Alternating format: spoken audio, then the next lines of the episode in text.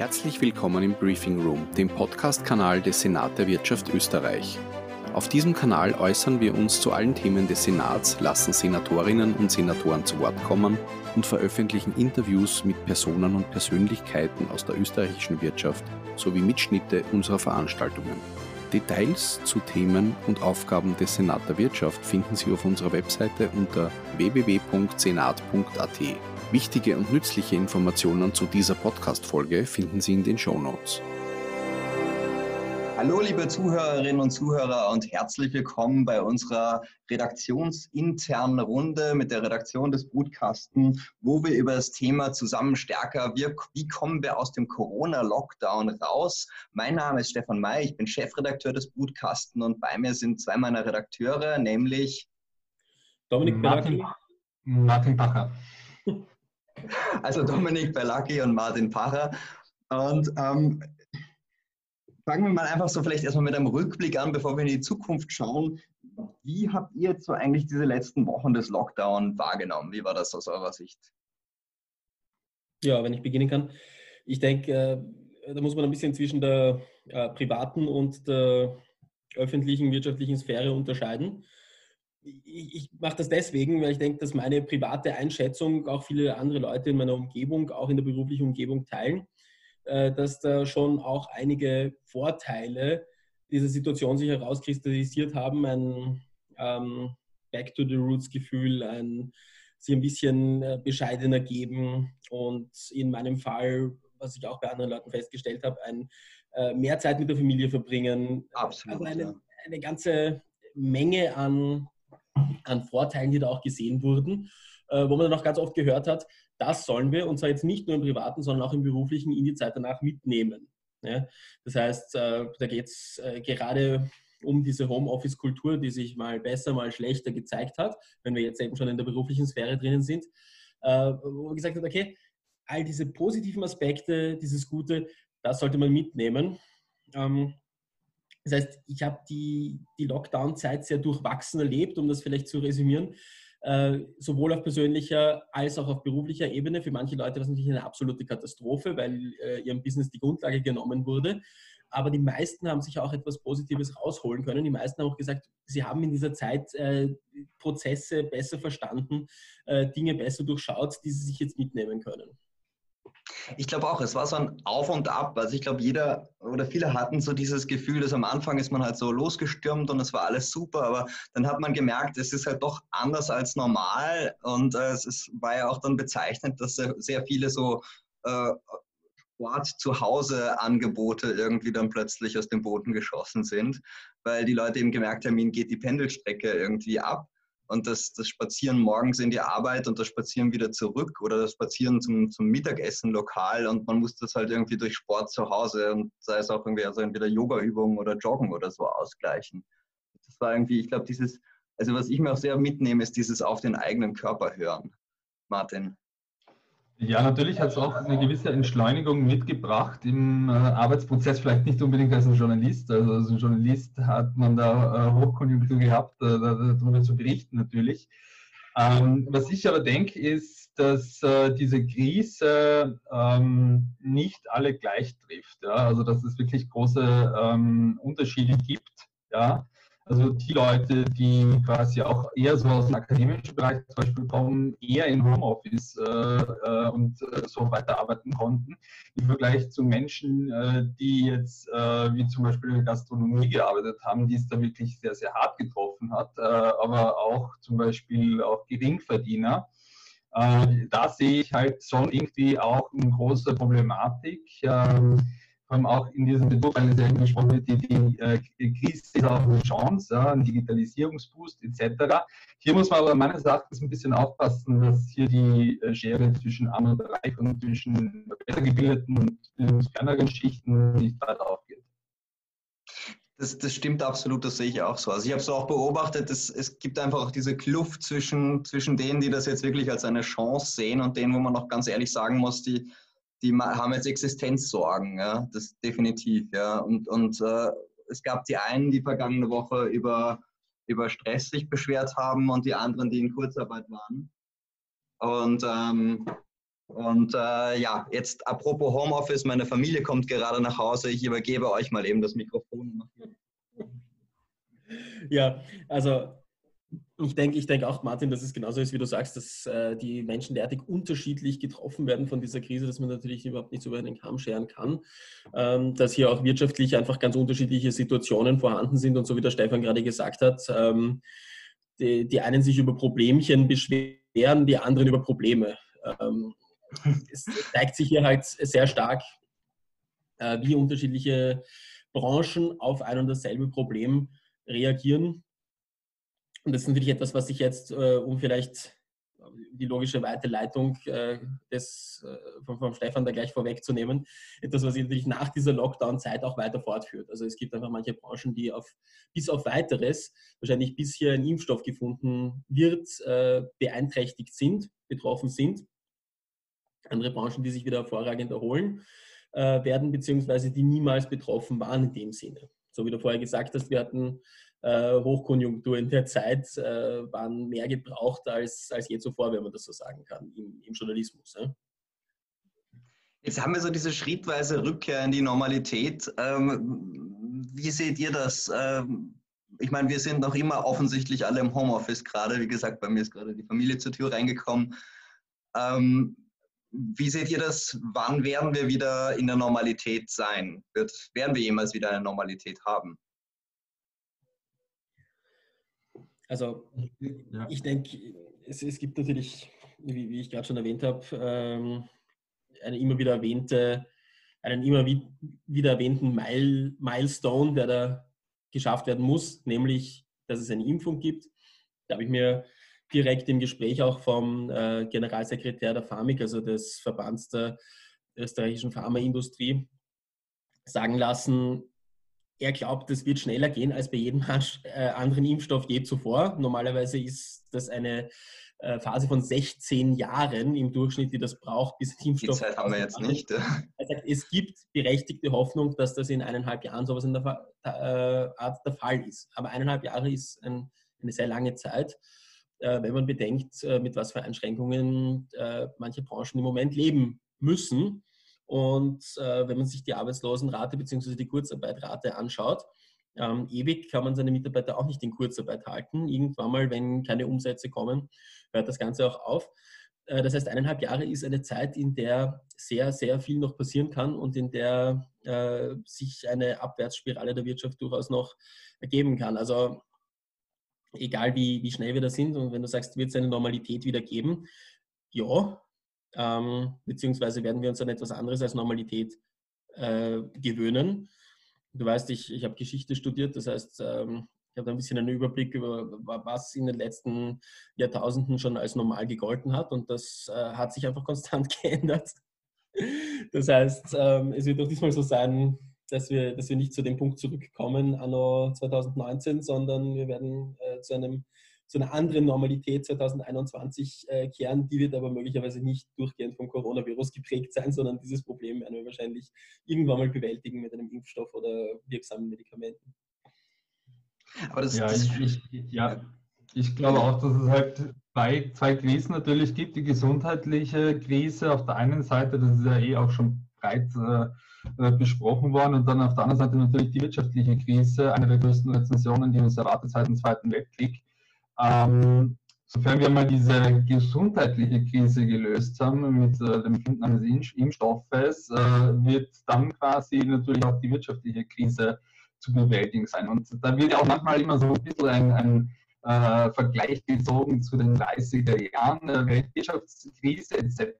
Äh, und da haben wir auch ein spannendes Interview geführt mit äh, Martin Kocher, dem Chef vom IHS, äh, Institut für Studien, das sagt, okay, das kann man aber eigentlich gar nicht einmal so vergleichen, weil wir jetzt in einem komplett anderen Wirtschaftsfeld äh, und Wirtschaftssystem bewegen. Äh, spannender Punkt sicherlich auch die Digitalisierung. Ähm, Digitalisierungsboost ist vielfach die Rede.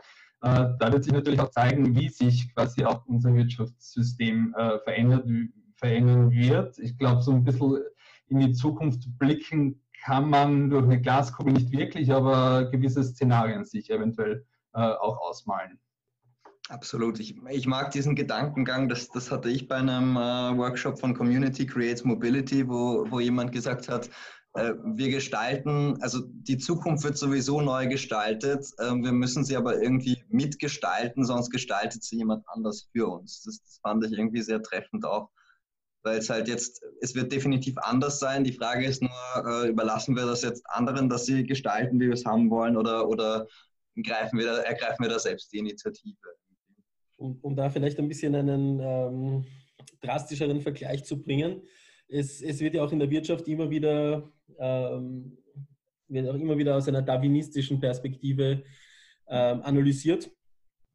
So wie bei uns Menschen, die sehr stark eingreifen und wo die äh, Survival of the Fittest Regeln nicht ganz gelten, ist das auch in der Wirtschaft der Fall. Da werden wir bei all den Hilfestellungen, die jetzt gerade äh, geleistet werden, weil ähm, der Darwinismus würde sagen, die, die Flutwelle kommt auf dich zu und wer nicht schwimmen kann, er trinkt. Punkt aus. Ähm, blöderweise kann der Tourismus jetzt gerade zum Beispiel nicht schwimmen ne? in der Corona-Krise. Also da, da, haben, wir das, haben wir das Problem. Ganz so ist es natürlich nicht. Ähm, das heißt, es, gibt äh, Finanzhilfen, es gibt äh, generell Hilfeleistungen, die, die diese ganze äh, Situation etwas abschwächen. Nichtsdestotrotz, wenn wir jetzt eine mehrmonatige Phase, vielleicht sogar mehrjährige Phase haben, ähm, in der andere Bedingungen herrschen, in der andere Konditionen herrschen, dann bleibt trotzdem die Frage, wer ist anpassungsfähig und wer nicht. Und es werden die anpassungsfähigen Unternehmen das Ganze überleben und gestärkt daraus hinausgehen. Ähm, und die, die sich nicht anpassen, sondern es auf sich zukommen lassen, die äh, werden das Ganze nicht überleben. Und da wären wir genau bei dem Punkt, den du gerade gesagt hast, Stefan, glaube ich. Ähm, bist du bereit, selber die Zukunft zu gestalten oder lässt du sie mit anderen für dich gestalten? Und wenn du sagst, nein, ich möchte eigentlich das immer weitermachen, was ich immer gemacht habe, aber es ist gerade unmöglich, dann wirst du wahrscheinlich, ähm, werden andere deine Zukunft gestalten und die wird nicht so gut ausschauen. Wobei das mehr auf das, auf das Makroumfeld bezogen war. Also das war eher so dieser Gedankengang, okay, welche, welche gesetzlichen Regelungen gibt es jetzt zum Beispiel für Mobilität oder für, für diverse Öffnungszeiten und so weiter. Aber eigentlich das, was du jetzt angesprochen hast, finde ich auch super spannend, weil das haben wir jetzt die letzten Monate schon verstärkt gesehen, dass, dass manche Unternehmen einfach zu einem Pivot nahezu gezwungen worden sind und, und halt einfach ein neues Geschäftsfeld gemacht haben. Also wir haben äh, Unternehmen gesehen, die, ähm, die also meine Wolke fand ich ein wunderschönes Beispiel, also äh, Damenbinden aus, aus Baumwolle und die setzen jetzt auf Mundschutzmasken. Ja, man hat diverse Trachtennähereien äh, irgendwie gesehen, die Mundschutzmasken produzieren, um halt einfach ein, ein neues Geschäftsfeld da aufzumachen. Wenn man gerade in dem Fall sagen muss, also nehmen wir jetzt das Beispiel meine Wolke, finde ich, find ich sehr stark, äh, wie sie das gemacht haben, schnell umgestellt auf, auf Mundschutzmasken, ist eine super Sache. Äh, trotzdem jetzt als Beispiel, äh, Damenhygiene wird immer vonnöten sein, wird man immer brauchen. Äh, das hört sich nicht auf, Corona hin oder her. Ähm, ja. Und wenn man eine andere Branche nimmt, wo es wirklich so ist, äh, überlebt er jetzt oder überlebt er nicht, weil einfach die Nachfrage nicht mehr vorhanden ist. Ne? Und äh, da ist natürlich die, die, die Sache, kann ich mich daran anpassen? Bin ich das Restaurant, das es schafft, mit den Abstandsregeln genug Umsatz zu machen oder bin ich das Restaurant, das es nicht schafft? Das ist eine ganz einfache Frage. Ja? Und äh, da muss ich mir überlegen, wie, wie komme ich an den Umsatz? Und das ist äh, sicher grauslich für manche. Es ist äh, er hat sehr ungleiche Voraussetzungen. Da gibt es halt das Restaurant, das bis jetzt auf 50 Quadratmeter gelebt hat äh, und das, was 300 Quadratmeter zur Verfügung hatte, weil es ein bisschen weiter draußen ist und mehr Platz ist.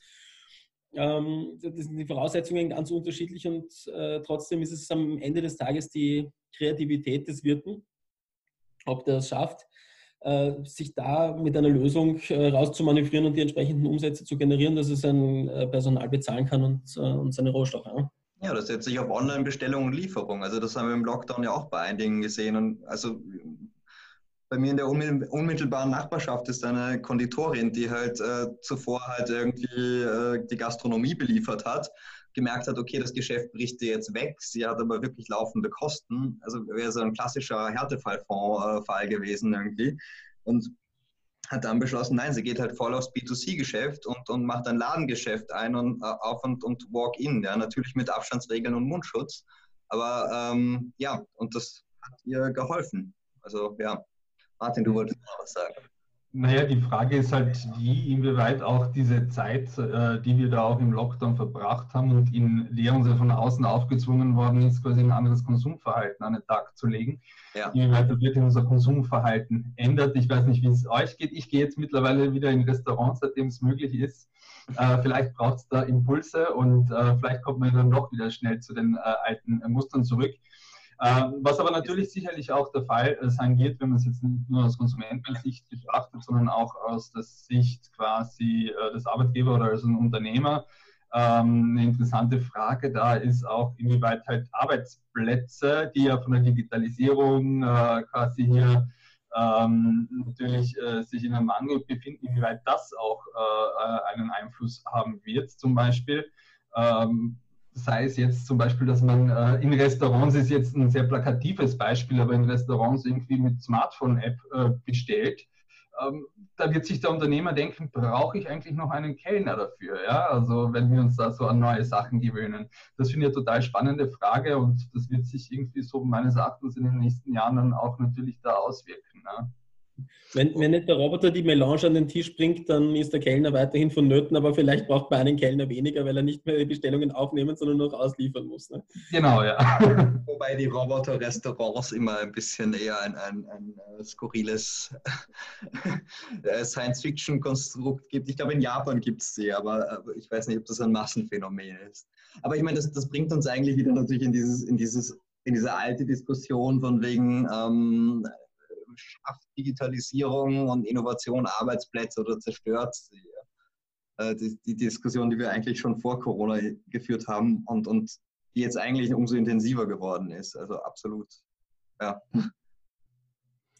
Ja, und ich denke, ich weiß, dass die Meinungen auseinandergehen, deswegen gibt es auch eine Diskussion um das bedingungslose Grundeinkommen. Ähm, ich würde, sehe mich eher auf der Seite, die sagt, es werden ja neue Jobs geschaffen, es werden neue Möglichkeiten geschaffen. Äh, die Digitalisierung sollte uns im Optimalfall dazu verhelfen, dass niemand mehr einen Job machen muss, auf den er überhaupt keinen Bock hat, weil es eh kein wirklich spannender Job ist. Ähm, und dazu verhelfen, dass die Leute eher Berufen nachgehen können, für die sie wirklich ein Herzblut haben. Und das hat, hat interessanterweise und fast paradoxerweise der Alibaba-Gründer Jack Ma vor einigen Jahren so schön auf den Punkt gebracht. Er hat gesagt, ähm, warum setzen wir in der Schule nicht, also ich, ich, kann das jetzt nicht im Wortlaut wiedergeben, aber warum setzen wir in der Schule nicht einen Fokus auf Kunst, Sport, äh, all die kreativen Fächer? Es wäre viel sinnvoller, weil das ist das, was unsere Kinder in Zukunft brauchen, wenn alles automatisiert ist. Äh, dann wird es viel stärker darum gehen, äh, Hirn zu benutzen, wird es viel stärker darum gehen, seine Kreativität zu nutzen und etwas zu schaffen, äh, was wirklich nur ein Mensch kann und ein Roboter nicht machen kann. Und ähm, ja, der, der Mensch, der Roboter kann nicht spontan kreativ sein. Und es gibt ja auch immer so dieses Beispiel, wo man sagt, dass das, was total gewinnen wird, sind empathische Berufe. Ne? Also ähm, das sind der, der Yoga-Lehrer ist der Klassiker, ähm, aber wahrscheinlich auch der Ernährungsberater oder die Ernährungsberaterin, ähm, diverse Consultants, die zu irgendwelchen äh, Lifestyle-Problemen, die man vielleicht gerade hat, das ist eigentlich schön. Das bringt uns eigentlich viel mehr zu einer Menschlichkeit zurück. Und das ist, ich meine, das ist jetzt eine utopische Variante und äh, ich glaube, uns allen ist es irgendwann zwischendurch in dem Lockdown so gegangen, dass wir das Gefühl hatten, na, da sind wir jetzt irgendwie in der Dystopie gelandet. da sind wir jetzt dort gelandet, was sich, was sich über Jahrzehnte hinweg nur die Hollywood-Regisseure überlegt haben und jetzt ist es passiert. Ähm, also wir müssen schon aufpassen. Das hat uns, glaube ich, die Corona-Krise sehr gut gezeigt. Äh, entwickeln wir uns als Gesellschaft hin zu dieser Utopie, die durchaus möglich ist? Nutzen wir Digitalisierung, nutzen wir das alles, um dorthin zu kommen? Oder nehmen wir irgendwo am Weg die falsche Abzweigung und kommen in Zustände, die wir eigentlich wirklich nicht haben wollen? Und in dem Fall war das durch einen Virus bedingt, aber man weiß, es äh, stehen andere Probleme an, die derartig gravierend sind, dass wir da echt nicht die falsche Abzweigung nehmen sollten momentan. Ich glaube, dass es so einen Rationalisierungsdruck halt auch geben wird aufgrund der verschärften wirtschaftlichen Lage, dass auch Unternehmen natürlich da auch effizienter werden müssen und zwangsläufig auf Digitalisierung äh, zurückgreifen aufgrund dieses von außen auferlegten äh, Drucks, kann man fast auch sagen. Ja. Genau, aber ich ja. die Rationalisierung, also ich, als, als Staat Österreich äh, muss natürlich ähm, ein Fokus drauf liegen, zu sagen, einerseits müssen die Unternehmen sparsam sein, wenn die Rationalisierung so funktioniert, dass Personen gekündigt werden und ihren Job verlieren, dann haben wir eine Abwärtsspirale, weil dann ähm, haben wir den, das Gegenteil eines Konjunkturimpulses. Die Kaufkraft sinkt, äh, der Konsum findet nicht statt und äh, ja, meine, muss man, kann, man, kann man alles nachlesen bei, bei John Maynard Keynes. Ähm, vor, vor, fast 100 Jahren, glaube ich, inzwischen. Aber ich sage jetzt so, also man muss darauf aufpassen, ich gebe dir vollkommen recht, äh, Martin, dass dieser Druck sein wird zu rationalisieren, aber, aber ich glaube, da muss dann von staatlicher Seite auch Impulse geben, zu sagen, okay, das sollte nicht so funktionieren, dass es dahingehend rationalisiert wird, dass äh, Arbeitsplätze wegrationalisiert werden, weil das ist das Letzte, was wir jetzt in der Situation brauchen. Das heißt, eigentlich, um das Ganze jetzt zusammenzufassen, die letzten Minuten, die wir uns unterhalten haben, wir haben keine Ahnung, was kommt, aber wir hoffen, dass gut wird. So geht es ja. Immer, ich finde es ich halt auch spannend, inwieweit Österreich als eine sehr exportorientierte Wirtschaft äh, da natürlich auch vom, vom äh, ähm, Weltwirtschaftsgeschehen da auch äh, mit eingezogen wird. Natürlich auch sehr stark in Österreich ist auch äh, der Tourismus. Ähm, die Regierung hat da auch ähm, Mitte April oder sagen wir so Anfang Mai äh, mit dem Konjunkturpaket auch quasi die Richtung vorgegeben, mehr Regionalisierung, ja, also die heimische Wirtschaft stärken, inwieweit dann wirklich klappt und äh, inwieweit es dann äh, nicht mehr als Plattitüden irgendwie auch sind, das wird sich natürlich auch, auch zeigen. Ja. Aber jedenfalls mal in die Richtung zu mehr Regionalisierung und äh, mehr Binnennachfrage oder so, die ist ja schon irgendwie äh, jetzt vorgegeben. Ähm, ja, schauen wir mal. Was auch eine, eine gute Sache ist, weil es eine Ökologisierung der Wirtschaft auch bringt. Also das, ja. Ja, wobei man natürlich sagen muss, in manchen Dingen ist die Regionalisierung, hat die Regionalisierung mit der Ökologisierung wenig zu tun. Jetzt gerade wenn es um digitale Dienste geht, wäre trotzdem sinnvoll zu sagen, äh, man regionalisiert da ein bisschen. Äh, siehe, siehe Fragen wie, wie Datenschutz. Äh, da ist es sinnvoll, europäische IT-Dienste zu nutzen. Im besten Fall sogar weltweite Regelung. Hm? Im besten Fall sogar weltweite Regelungen. Ja, also ja. Ähm, ich denke, und, und, da sind wir jetzt nicht direkt in der Ökologisierung, aber da sind halt dann, um auf das Thema von Martin zu kommen, ähm, in letzter Zeit doch eher kritische Stimmen zu Wort gekommen, die gesagt haben, wieso verwenden unsere Institutionen praktisch durchgehend ähm, US-Dienste, obwohl es österreichische, europäische Alternativen gibt. Grund ist teilweise im Beschaffungsgesetz, im Bundesbeschaffungsgesetz. Das heißt, es wird gesetzlich unterbunden, dass du von so einem kleinen Unternehmen, wie das die österreichischen Anbieter oft sind, äh, dir diese Lösung holst. Stattdessen holst du es von den amerikanischen IT-Riesen. Da gab es auf der anderen Seite dann wieder den Vorstoß zuletzt, das ist jetzt auch schon wieder ein paar Wochen her, dass es seitens äh, Wirtschaftsministerium geheißen hat, ähm, man möchte dieses Gesetz jetzt dahingehend ändern, dass man das auch machen kann. Aber es ist wirklich dann die Frage, ähm, die sich stellt, so wie der Martin gesagt hat, sind das nur Plattitüden oder passiert das dann auch tatsächlich? Gibt es diese Regionalisierung? Und da sollte, wie die Kritiker meiner Meinung nach ganz richtig sagen, der Staat mit gutem Beispiel vorangehen. Die Institutionen mal die ersten sein, die sagen, okay, wir steigen jetzt auf diese Lösung um. Ich finde es halt prinzipiell äh, problematisch, wenn wir in eine Richtung gehen, die zu mehr Protektionismus auch führt, äh, zum Einigeln der Nationalstaaten. Ich glaube, das wird allalong nicht gut funktionieren. Man sieht es im Moment auf europäischer Ebene, ähm, quasi auch die unterschiedlichen äh, Wege, die da gegangen werden von auf der einen Seite Frankreich und äh, Deutschland, äh, die ein ganz anderes Modell äh, vorsehen, um Europa wieder quasi auf die Beine zu stellen in wirtschaftlichen Belangen als äh, auf der anderen Seite natürlich die sparsamen vier, ne? äh, Niederlande, äh, Schweden, äh, Österreich, äh, Dänemark, glaube ich. Ähm, da wird sich auch zeigen, inwieweit äh, Europa sich natürlich auch verändern wird. Ne? Also es kann natürlich auch gewisse Spaltungstendenzen in Europa zwischen Nord und Süd ähm, ähm, auch verstärken. Ne? Also ich meine, kommen wir jetzt schon, schon sehr weit, aber da sehe ich das ganz prinzipielle Problem in der Kompetenzenverteilung der EU und der EU-Staaten. Was ist föderalistisch, was ist unionistisch geregelt? Ähm, und da stoßen wir im Moment gerade wieder wirklich an ein riesiges Problem, weil, weil irgendwo die Dinge föderal geregelt sind. Äh, du sagst, äh, wenn, wenn, du von der EU das Budget haben willst oder wenn die EU das Budget bereitstellen soll, äh, dann sollte sie auch eine gewisse Entscheidungsgewalt für die Nutzung dieses Budgets haben. Aber das ist jetzt meine Meinung, äh, dass es da oft, äh, oft daran krankt, dass, dass bestimmte Dinge, wie wir jetzt in der Corona-Krise gesehen haben, komplett in der nationalen Kompetenz ist, wo die EU einmal wochenlang gefühlt vollkommen tatenlos da war und nur ähm, wirklich ähm, wirklich, ähm, sagen wir mal, unspektakulärste Maßnahmen setzen konnte, weil es einfach nicht in ihrer Kompetenz war, weil das einfach in nationale Kompetenz fällt. Ja? Und auf der anderen Seite jetzt erwartet wird, äh, nachdem alle Nationalstaaten Einzelgänge gemacht haben, jeder für sich selbst geregelt hat, dass die EU jetzt uns da irgendwie rausreißen soll, die EU, und zwar indem sie Geld hergibt, äh, aber am Ende ähm, am Ende die Nationalstaaten dann mit diesem Geld wieder anfangen können, was sie wollen. Und das ist problematisch. Wir sind jetzt langsam schon eigentlich so am, am Ende unserer, unserer Aufzeichnungszeit angekommen. Ähm, dementsprechend wäre es eigentlich so langsam Zeit, dass wir, das, dass wir so eine Art Wrap-up machen oder irgendwie unsere Schlussworte bringen. Ich will mal einfach anfangen. Also es ist ich finde, dass wir irgendwie die letzten Wochen wirklich interessante Entwicklungen haben. Ich meine, es ist keine Frage, dass das, was auf gesundheitlicher Ebene passiert ist, fürchterlich war und, und für ganz viele Menschen schlimm war. Aber man hat eben auch sehr viel Solidarität gesehen. Was wir eigentlich gar nicht so angesprochen haben, war dieses, zum Beispiel diese ganzen Gutscheinplattformen aus dem Boden geschossen sind. Man hat neue Geschäftsmodelle gesehen. So mein, mein One-Liner zu dem Ganzen ist eigentlich, äh, gestalte die Zukunft selbst in Partnerschaft mit anderen, weil sonst werden andere Leute eine Zukunft gestalten, die du nicht haben möchtest.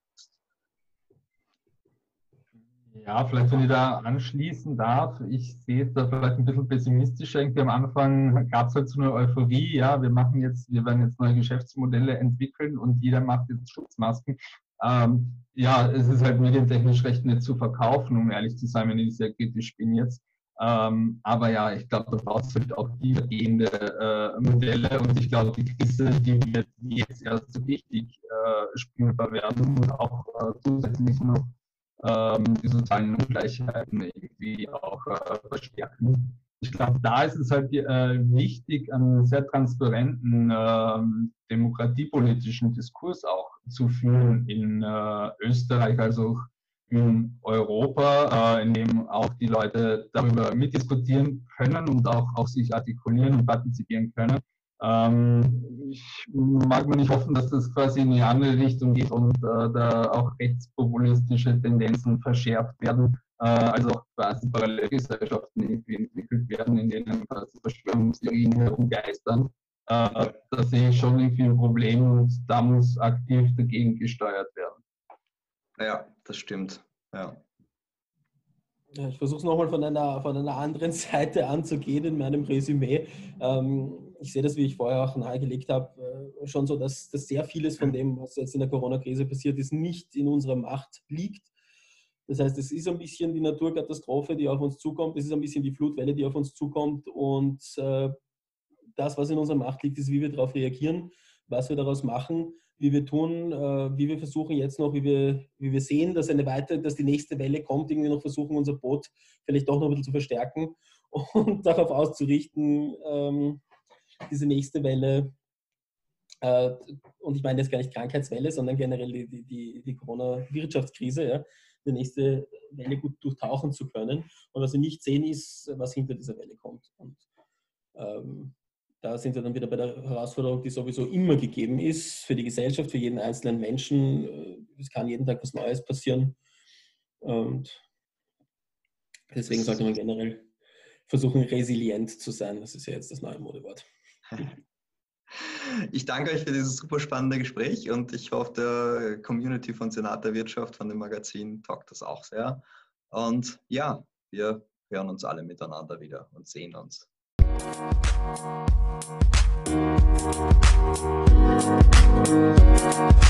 you.